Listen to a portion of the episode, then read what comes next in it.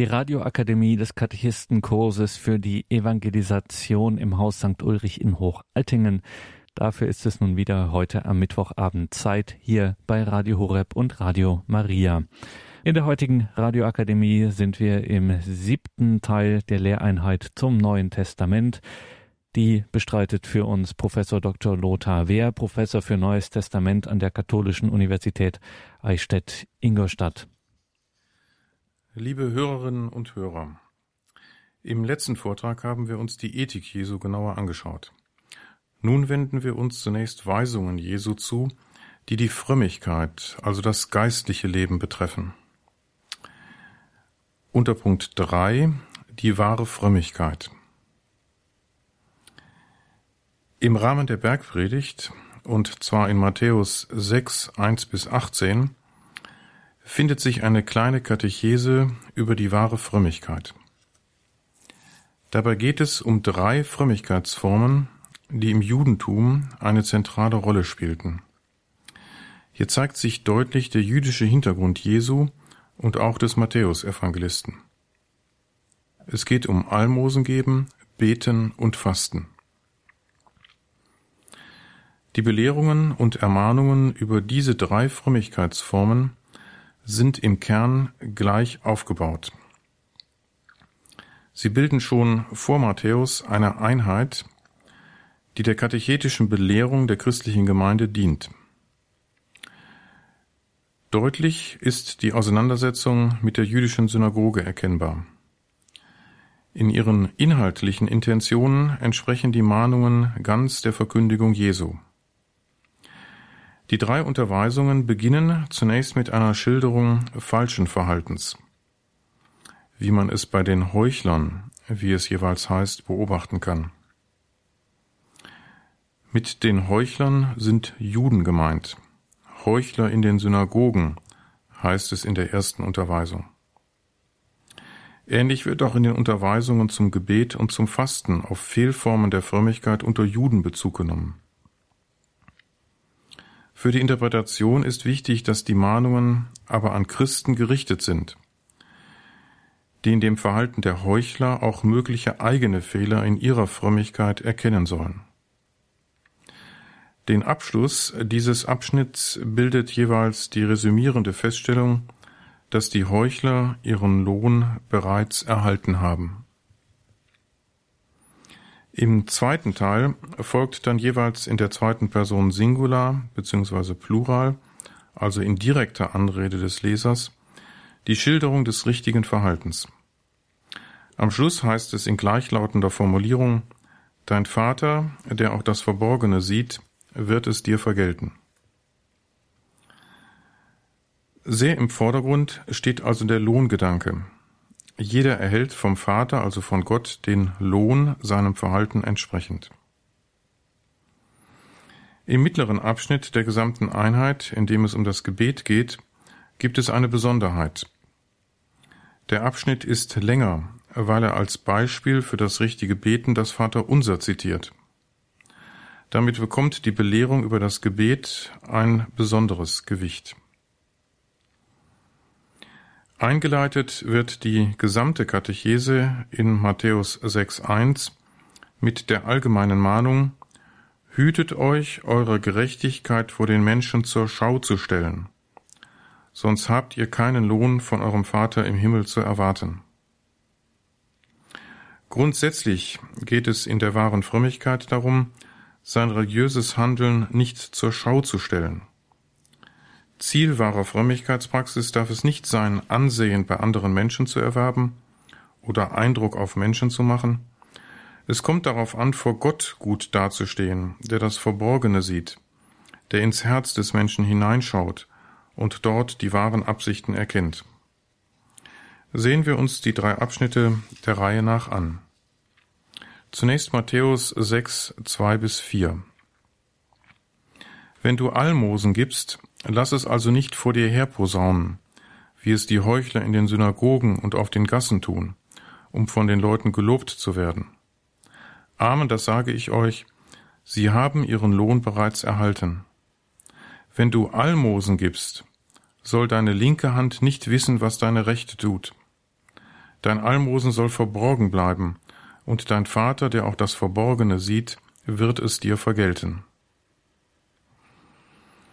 Diese Mahnung zum rechten Almosen geben ist bestimmt von dem Gegensatz Mensch-Gott. Man soll Almosen nicht geben, um bei den Menschen Anerkennung zu finden. Man soll seine Spendenbereitschaft nicht vor den Menschen zur Schau stellen. Es geht allein um Anerkennung vor Gott. Almosen sind ein Werk der Barmherzigkeit. Es soll Notleidenden zugutekommen. Es soll aus Selbstlosigkeit geschehen und mit der Absicht, Bedürftigen zu helfen, nicht um Ansehen vor den Menschen zu erlangen. Das Verhalten der Heuchler, wie sie hier genannt werden, wird hier sicher karikiert und überzeichnet. Im Synagogengottesdienst wurden Spender bekannt gegeben. Große Spenden wurden besonders belobigt. Vielleicht ist darauf angespielt, aber dahinter müssen nicht zwangsläufig unlautere Absichten stehen. Die Übertreibung dient der Ermahnung der Christen. Verlangt ist ein Almosen geben, bei dem die linke Hand nicht weiß, was die rechte tut. Es soll im Verborgenen gespendet werden, so dass nur der Beschenkte etwas mitbekommt. Ihm soll geholfen werden.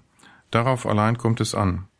Das Schenken soll nicht der eigenen Ehre vor den Menschen dienen. Dass hier die Heuchler in den Synagogen als negative Gegenbeispiele genannt werden, hängt sicher mit den heftigen Auseinandersetzungen zusammen, die die matthäische Gemeinde mit den örtlichen Synagogen ausgefochten hat. Der Ablösungsprozess dieser christlichen Gemeinde von der Synagoge war ein schmerzlicher Prozess, zu dem auch die Aufgabe persönlicher Bindungen gehörte. Aber der Text ist an eine christliche Gemeinde gerichtet. Wenn hier die negativen Beispiele genannt werden, dann um die Gemeinde zu ermahnen, auch in den christlichen Gemeinden besteht die Gefahr einer rein veräußerlichten, ich-bezogenen, heuchlerischen Frömmigkeit. Der christlichen Gemeinde soll hier ein Spiegel vorgehalten werden. Nun zum Abschnitt über das Gebet. Matthäus 6, 5 bis 6. Wenn ihr betet, macht es nicht wie die Heuchler. Sie stellen sich beim Gebet gern in die Synagogen und an die Straßenecken, damit sie von den Leuten gesehen werden. Amen, das sage ich euch, sie haben ihren Lohn bereits erhalten. Du aber geh in deine Kammer, wenn du betest, und schließ die Tür zu.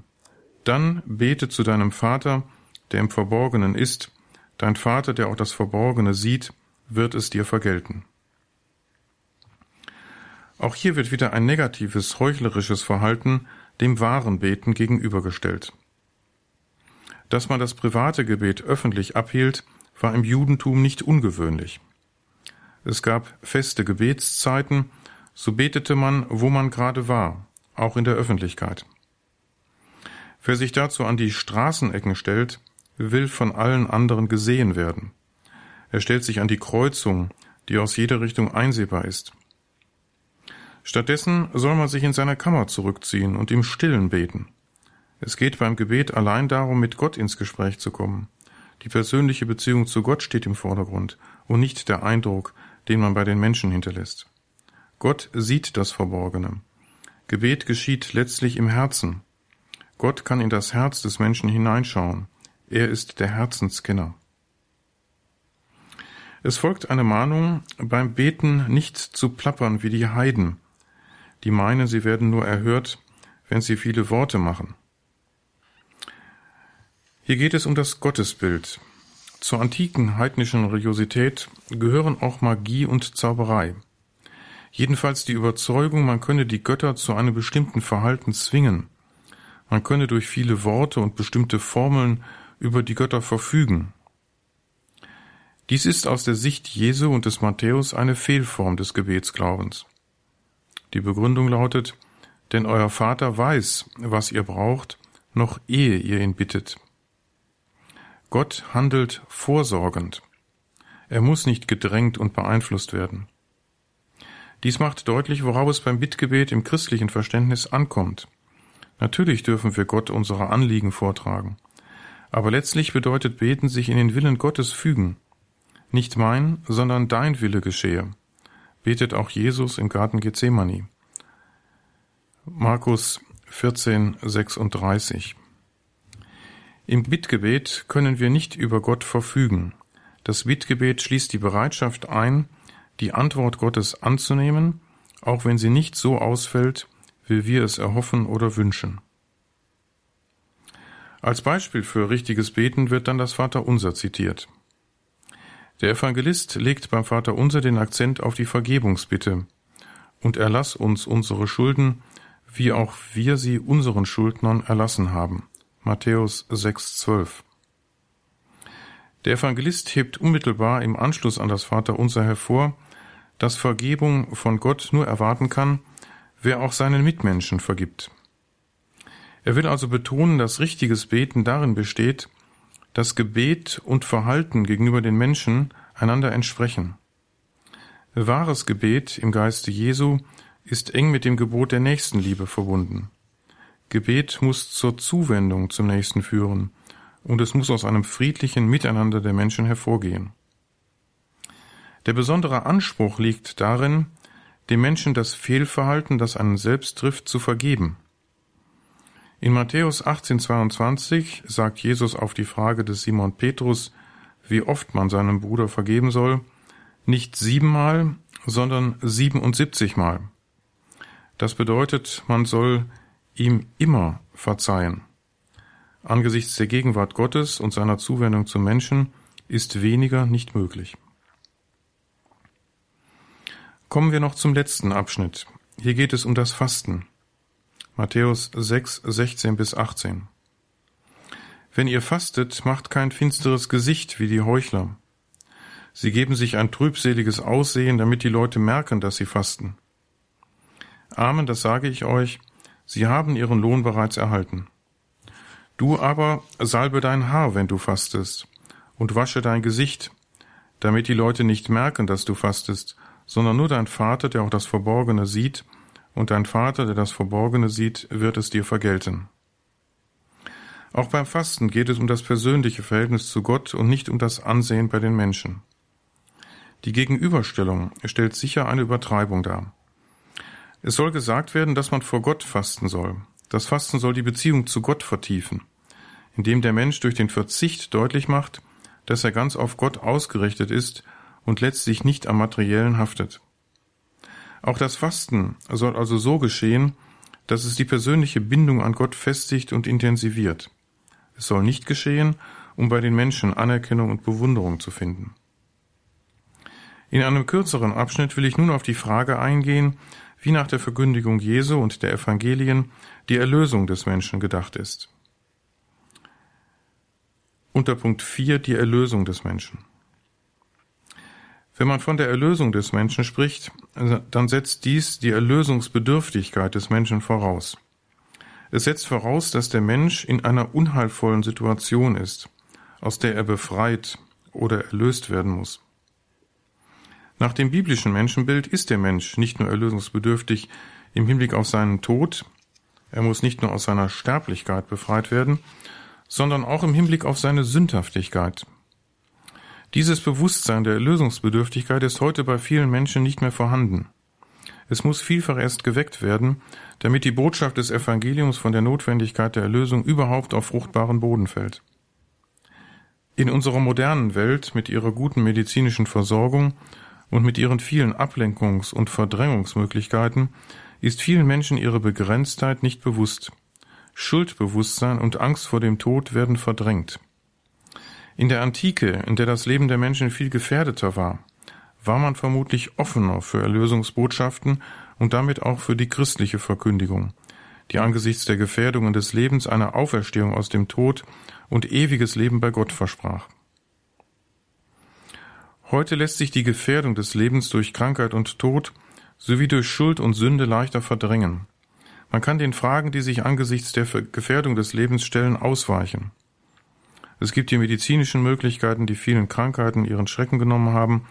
Und es gibt viele Ablenkungsmanöver, die helfen, die eigene Sterblichkeit und die Begrenztheit des Lebens aus dem Bewusstsein zu verdrängen. Dennoch, ausweichen kann auch der moderne Mensch diesen Fragen letztlich nicht. Der Tod kommt unweigerlich auf jeden Menschen zu und damit auch die Infragestellung jedes menschlichen Lebens. Wenn am Ende der Tod steht, Wo sind der Sinn und die Bedeutung meines Lebens? Wie gehe ich mit meiner Schuld um? Wer kann sie mir nehmen? Die Botschaft Jesu gibt Antworten auf diese Fragen, die sich angesichts der Begrenztheit menschlichen Lebens durch Krankheit, Sünde und Tod stellen. Die Reich Gottes Botschaft Jesu enthält die Hoffnung, dass es ein Leben nach dem Tod gibt. Mit der Hoffnung auf das Reich Gottes, in dem es keine Sünde und keine Krankheit und auch den Tod nicht mehr gibt, ist auch die Erwartung einer Auferstehung der Toten verbunden. Jesus selbst hat für sich diese Hoffnung bis in seinen Tod hinein gehabt. Dies zeigt sich deutlich in dem Wort, das Jesus nach den synoptischen Evangelien neben den Deuteworten zu Brot und Wein im Abendmahlsaal gesprochen hat. Es lautet in der Fassung des Markus, Markus 14, 25, Amen, ich sage euch, ich werde nicht mehr von der Frucht des Weinstocks trinken, bis zu dem Tag, an dem ich von neuem davon trinke im Reich Gottes. Hier äußert Jesus für sich persönlich die Hoffnung, dass er trotz seines bevorstehenden Todes an der Freude des Reiches Gottes, hier symbolisiert im Wein, Anteil haben wird. Damit ist notwendig die Hoffnung auf Auferweckung aus dem Tod verbunden. Jesus hat im Abendmahlsaal aber nicht nur über seine persönliche Hoffnung für sich selbst gesprochen, genauso bedeutsam ist sein Wort zum Kelch, das bei Lukas so überliefert ist. Dieser Kelch ist der neue Bund in meinem Blut, das für euch vergossen wird. Dieses Kelchwort ist in der Exegese sehr umstritten. Vor allem die Frage, wie es ursprünglich lautete und ob es überhaupt auf Jesus zurückgeht, wird heute sehr kontrovers diskutiert.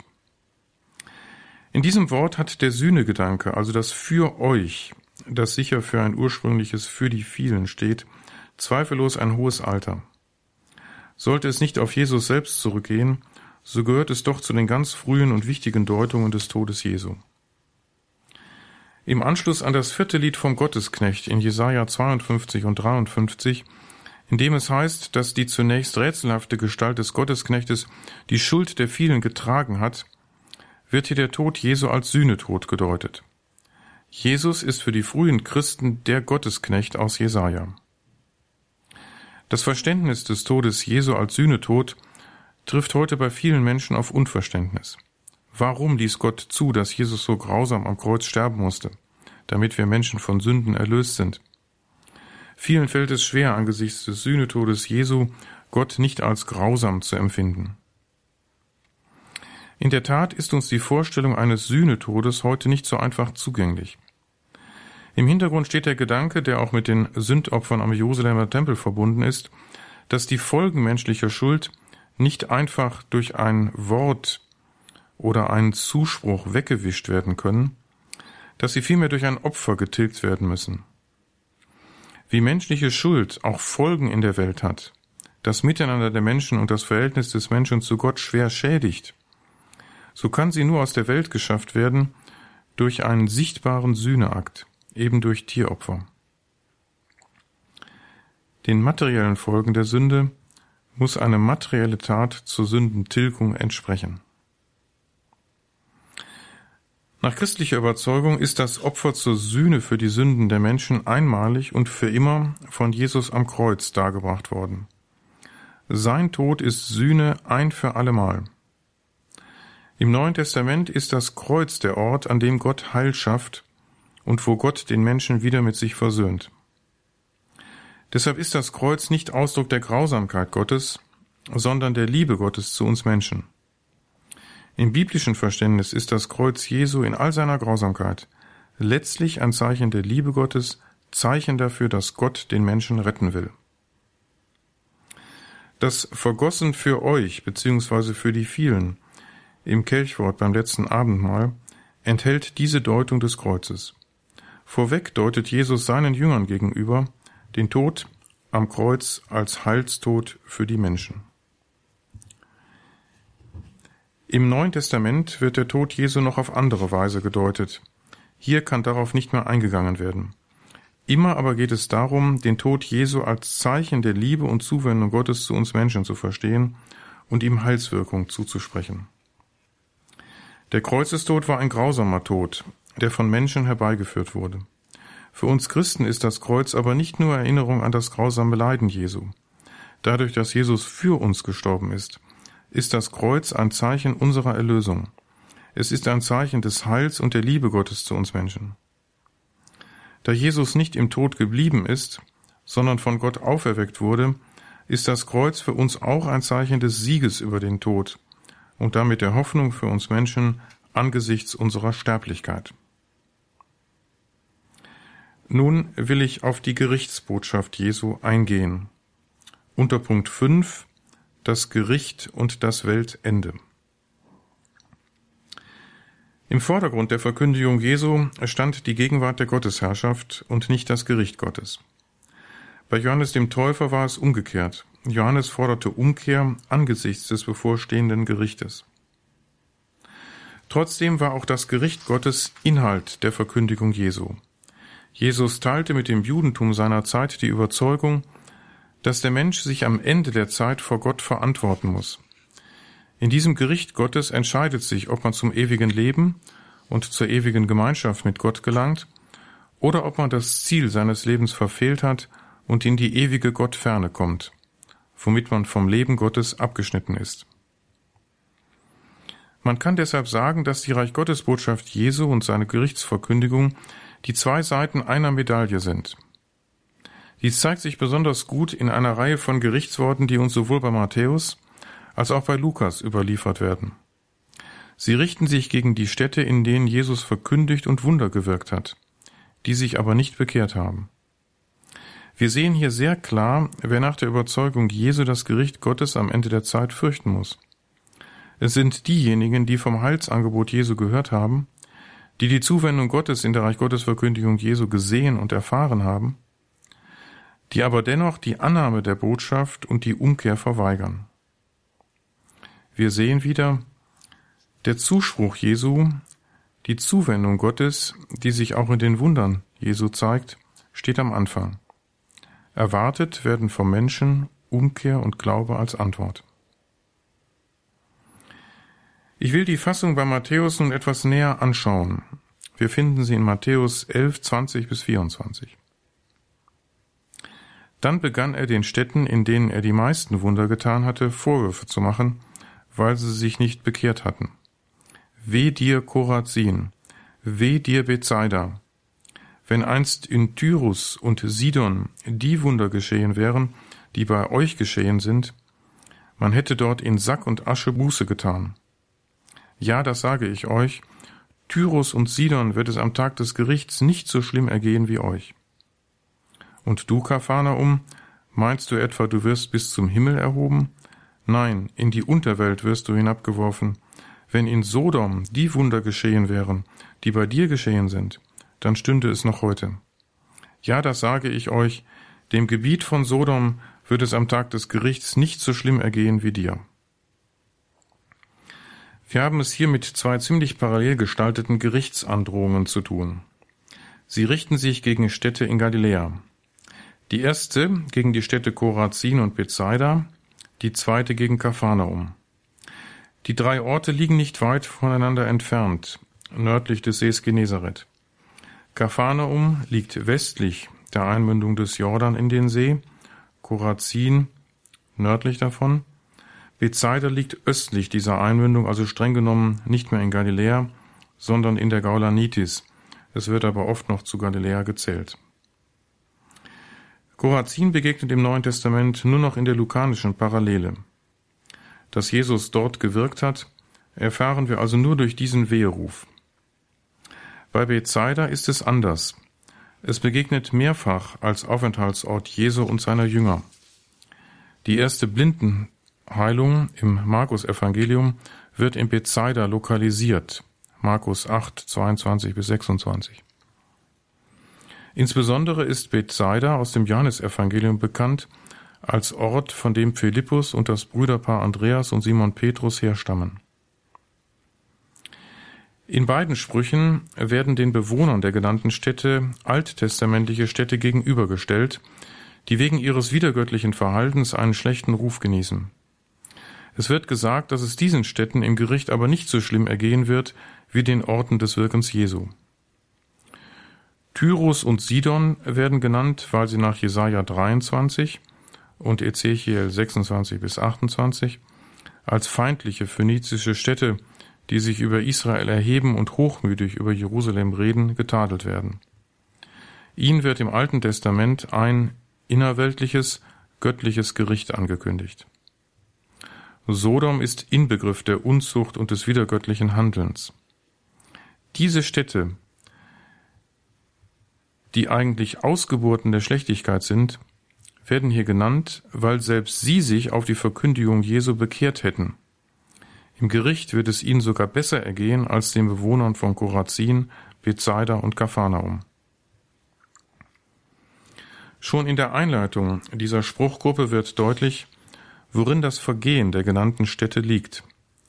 Sie haben die Wunder Jesu gesehen, sich aber nicht bekehrt. Es wird sogar hervorgehoben, dass Jesus in diesen Städten die meisten Wunder getan hat. Sie waren also in besonderer Weise bevorzugt gegenüber den Menschen an anderen Orten des Wirkens Jesu. Sie haben auf die Reich Gottes Verkündigung Jesu, die ja nicht nur mit dem Wort erfolgte, sondern auch durch Taten, eben durch Heilungen und Dämonenaustreibungen, nicht so reagiert, wie man auf diese Zeichen des Wirkens Gottes reagieren soll. Sie sind nicht umgekehrt. Die Botschaft Jesu hat sie also unberührt gelassen. Das Gericht Gottes haben also diejenigen zu fürchten, die das Heilsangebot Gottes nicht annehmen. Die Weherufe gegen die Städte sind also Gerichtsandrohungen, genauer Androhungen eines Strafgerichts. Die Erwartung des Endgerichts gehört zur Botschaft Jesu hinzu.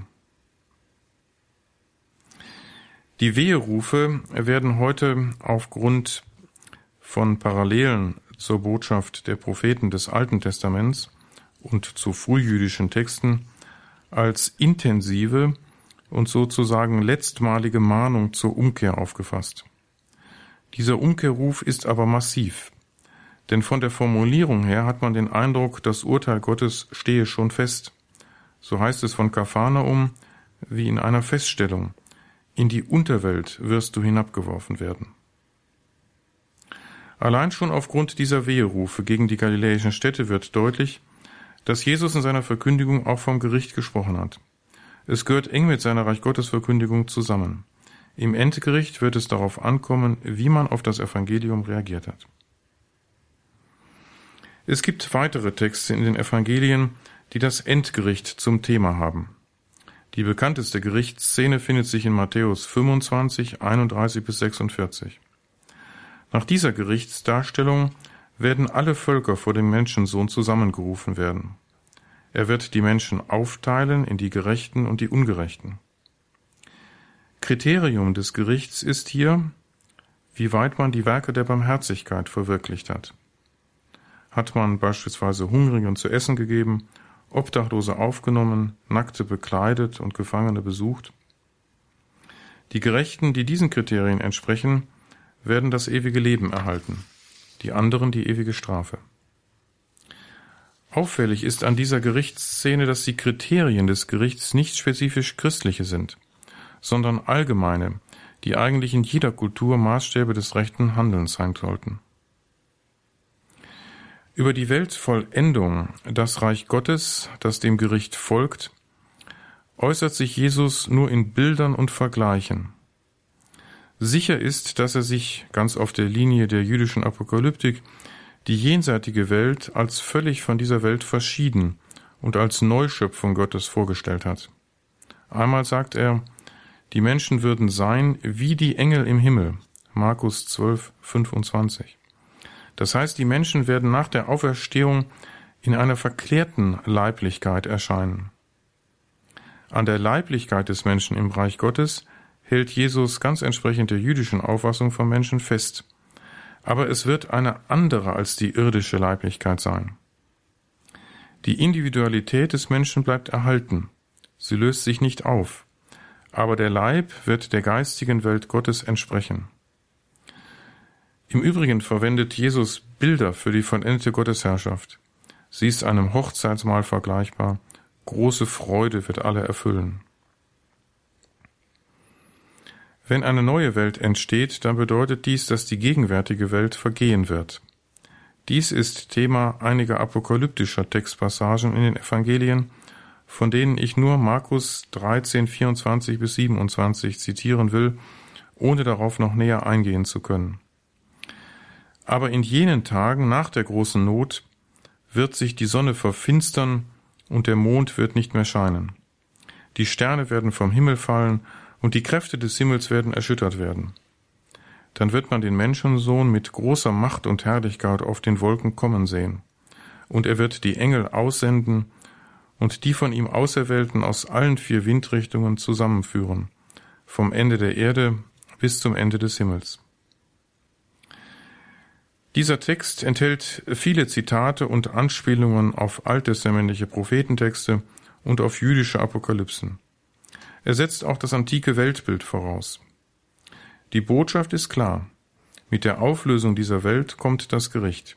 Die Auserwählten werden gesammelt und erhalten ihren Platz im Reich Gottes, das die Erfüllung aller menschlichen Sehnsucht darstellt. Nach diesem Blick auf die Vollendung der Welt im Gottesreich schauen wir nun noch einmal zurück auf das Wirken Jesu, in dem sich schon mitten in dieser Zeit das Reich Gottes anfanghaft zeigt. Was hat es mit den Wundern Jesu im Rahmen seiner Botschaft auf sich?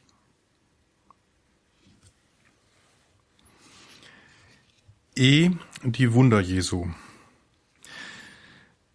Die Erzählungen von den Wundern Jesu, die wir in den Evangelien finden, bereiten dem modernen Menschen Schwierigkeiten.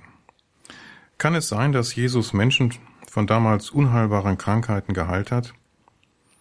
Konnte er Menschen gesund machen, die von Geburt an blind waren? Hat er Tote auferweckt wie Lazarus, der schon drei Tage tot war und dessen Leichnam schon zu verwesen begann? Für viele gläubige Menschen hängt die Wahrheit des Glaubens davon ab, dass Jesus Wunder gewirkt hat, die sich genauso ereignet haben, wie es die Evangelien beschreiben. Sind die Wunder ein Beweis für die Gottessohnschaft Jesu? Würde man die Gottessohnschaft Jesu in Frage stellen, wenn man bestimmte Erzählzüge in den neutestamentlichen Wundererzählungen oder auch ganze Wundergeschichten für Ergänzungen der Evangelisten hält und nicht zum historischen Kern der Evangelien rechnete? Es ist notwendig, um diese Fragen zu beantworten, zunächst einmal eine wichtige Unterscheidung vorzunehmen, nämlich zwischen den Wundern, die sich im Wirken Jesu tatsächlich ereignet haben, und den Wundererzählungen der Evangelien. Des Weiteren ist danach zu fragen, was man in biblischer Zeit überhaupt unter einem Wunder verstanden hat. Die Menschen teilten noch nicht unser modernes, naturwissenschaftliches Weltbild, wonach ein Wunder dann vorliegt, wenn sich etwas nicht medizinisch oder mit Hilfe der modernen Naturwissenschaften erklären lässt, wenn also Naturgesetze außer Kraft gesetzt werden. Unter Punkt 1 die Wunder Jesu und die neutestamentlichen Wundererzählungen. Kommen wir zunächst zu der Frage, ob Jesus tatsächlich Wunder gewirkt hat. Auch wenn es immer wieder Exegeten gibt, die dies bestreiten, es muss aus mehreren Gründen daran festgehalten werden, dass Jesus Wunder gewirkt hat. Einmal ist die Wundertätigkeit Jesu breit überliefert. In allen vier Evangelien werden Wunder Jesu erzählt. Auch schon die sogenannte Lokienquelle, die vermutlich Matthäus und Lukas vorlag, enthielt eine Wundergeschichte. Es gibt Wundererzählungen auch im Sondergut des Lukas und auch des Johannesevangeliums.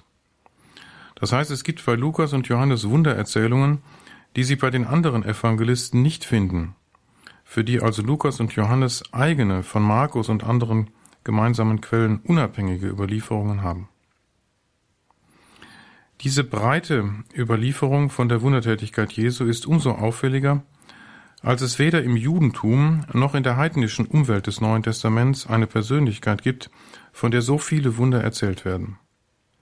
Auch im Alten Testament sind Wundererzählungen im Vergleich zu den Evangelien recht selten. Gleiches gilt für die rabbinische Überlieferung. Zudem erwartete man im Judentum vom Messias keine Wunder. Als Parallelen aus der heidnischen Umwelt kommen am ehesten die Wunder des Gottes Asklepios in Frage und die Vita des Apollonios von Tyana. Mit den Wundern, die von Asklepios erzählt werden, ist aber keine Botschaft im eigentlichen Sinne verbunden. Außerdem sind unmittelbare Einflüsse auf die Evangelien nicht zu erkennen. Die Vita des Apollonius stammt aus späterer Zeit, Sie dürfte Anfang des dritten Jahrhunderts von Philostrat verfasst sein. Auch wenn Apollonius als pythagoreischer Wanderphilosoph im ersten Jahrhundert nach Christus wirkte. Die Erzählungen der Vita können die neutestamentlichen Schriften nicht, zumindest nicht unmittelbar beeinflusst haben. Es ist also festzuhalten, dass das Faktum, dass die Evangelien so viele Wunder Jesu überliefern, für die Antike ungewöhnlich ist. Eine so reichhaltige Überlieferung von Wundern Jesu, die keine Parallelen in der religiösen Umwelt Jesu hat, kann kaum erklärt werden ohne die Annahme, dass es im Wirken Jesu echte Wunder gegeben hat. Deshalb dürfte hier historische Erinnerung vorliegen. Was auch für die Historizität der Wundertätigkeit Jesu spricht, ist die Tatsache, dass es einige Jesusworte gibt, die die Wunder interpretieren.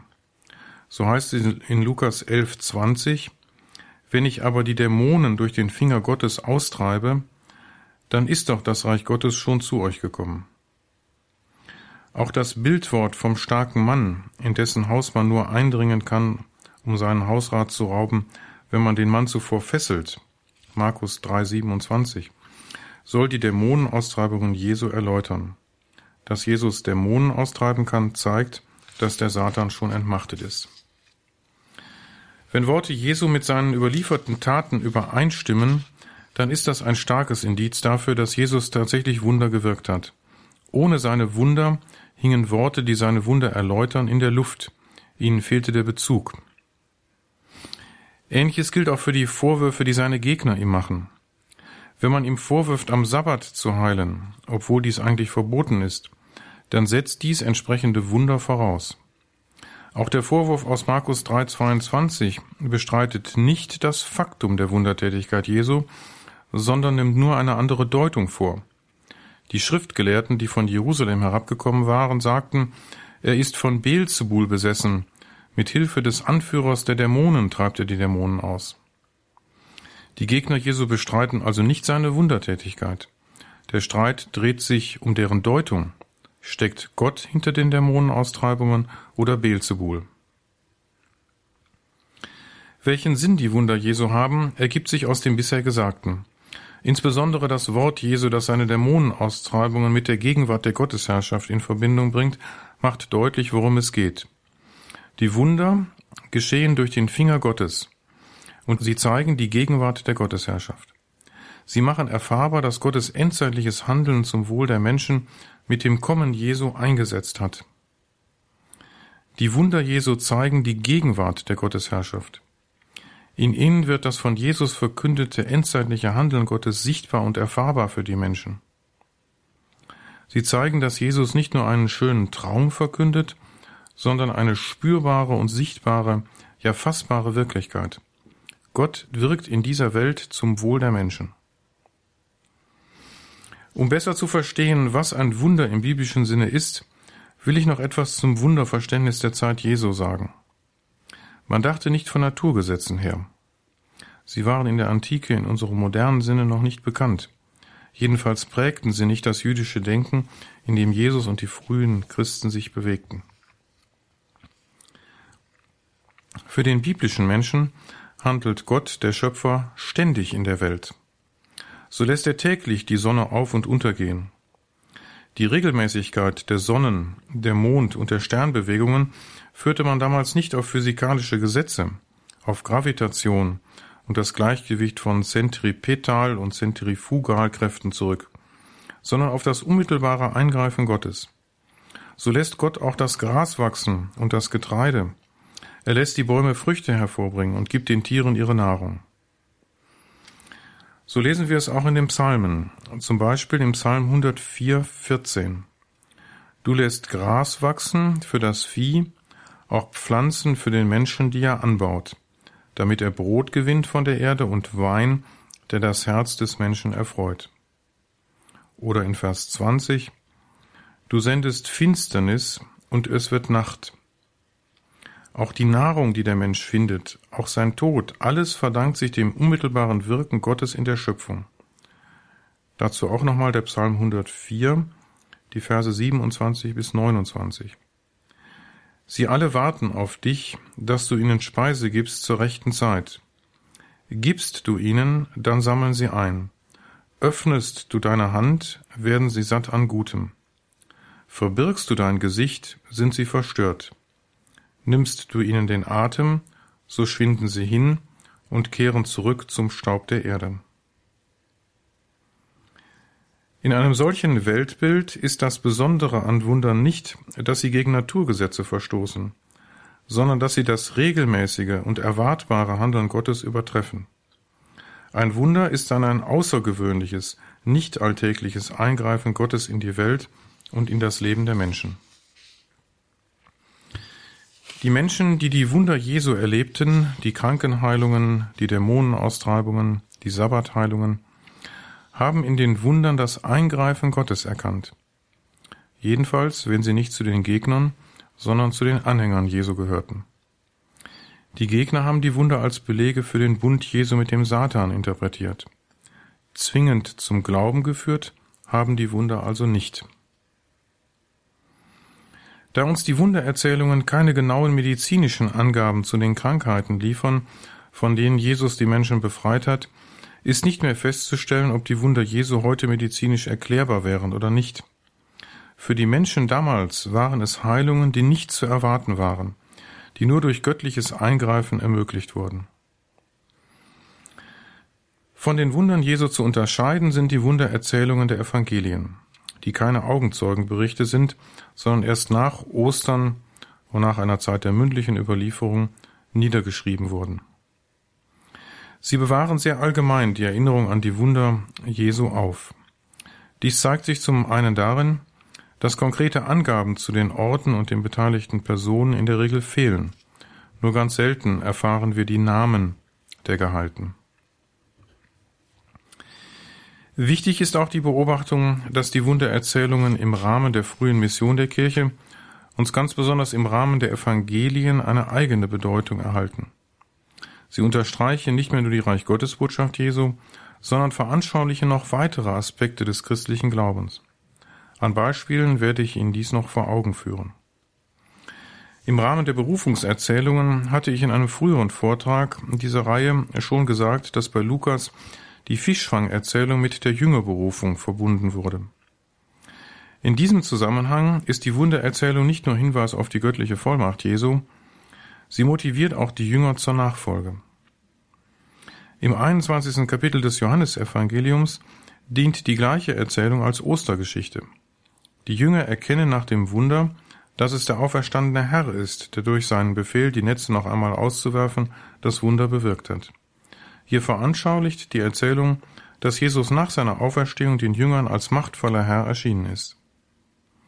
Man sieht, Wundererzählungen werden aus ihrem ursprünglichen Kontext der Reich Gottes Verkündigung Jesu gelöst und in den Dienst bestimmter nachösterlicher Verkündigung gestellt. Dennoch ist festzuhalten, dass Jesus Wunder gewirkt hat, kann nicht bestritten werden. Aufgrund der weithin sehr ungenauen Beschreibungen der Krankheiten ist es nicht mehr möglich, genau zu sagen, welcher Art die Krankheiten waren, von denen Jesus die Menschen befreit hat. Wenn es heißt, jemand sei gelähmt oder habe eine verdorrte Hand, dann ist aufgrund dieser spärlichen Angaben eine genaue medizinische Diagnose nicht möglich. Die Ursachen der Lähmungen erfahren wir nicht, auch nicht die genaue Art der Lähmung. Medizinisch kann man deshalb die Wunder Jesu nicht beurteilen. Wir können nur sagen, dass die Menschen in den Heilungen, die durch Jesus geschahen, außergewöhnliche, nicht erwartbare Heilungen gesehen haben, die sie auf Gottes Wirken zurückgeführt haben. Im nächsten Vortrag will ich mich einigen Wundererzählungen aus den Evangelien widmen. Dabei beginne ich mit Erzählungen, die noch gut einen historischen Kern erkennen lassen. Diesen Erzählungen liegen also konkrete Wunder im Wirken Jesu zugrunde. Wir werden sehen, dass die Erzählungen im jetzigen Kontext der Evangelien eine andere Bedeutung erlangen. Sie werden also aus ihrem ursprünglichen Zusammenhang mit der Reich Gottes Verkündigung Jesu gelöst und in den Dienst der nachösterlichen Verkündigung an die christlichen Gemeinden gestellt. Sie dienen nun unter anderem dazu, bestimmte Fehlentwicklungen in der Glaubenspraxis der Gemeinden zu korrigieren. Ihre Bedeutung erschöpft sich nicht darin, zum Staunen anzuregen und die Gottheit Jesu zu belegen. Ihre Botschaft ist noch reichhaltiger.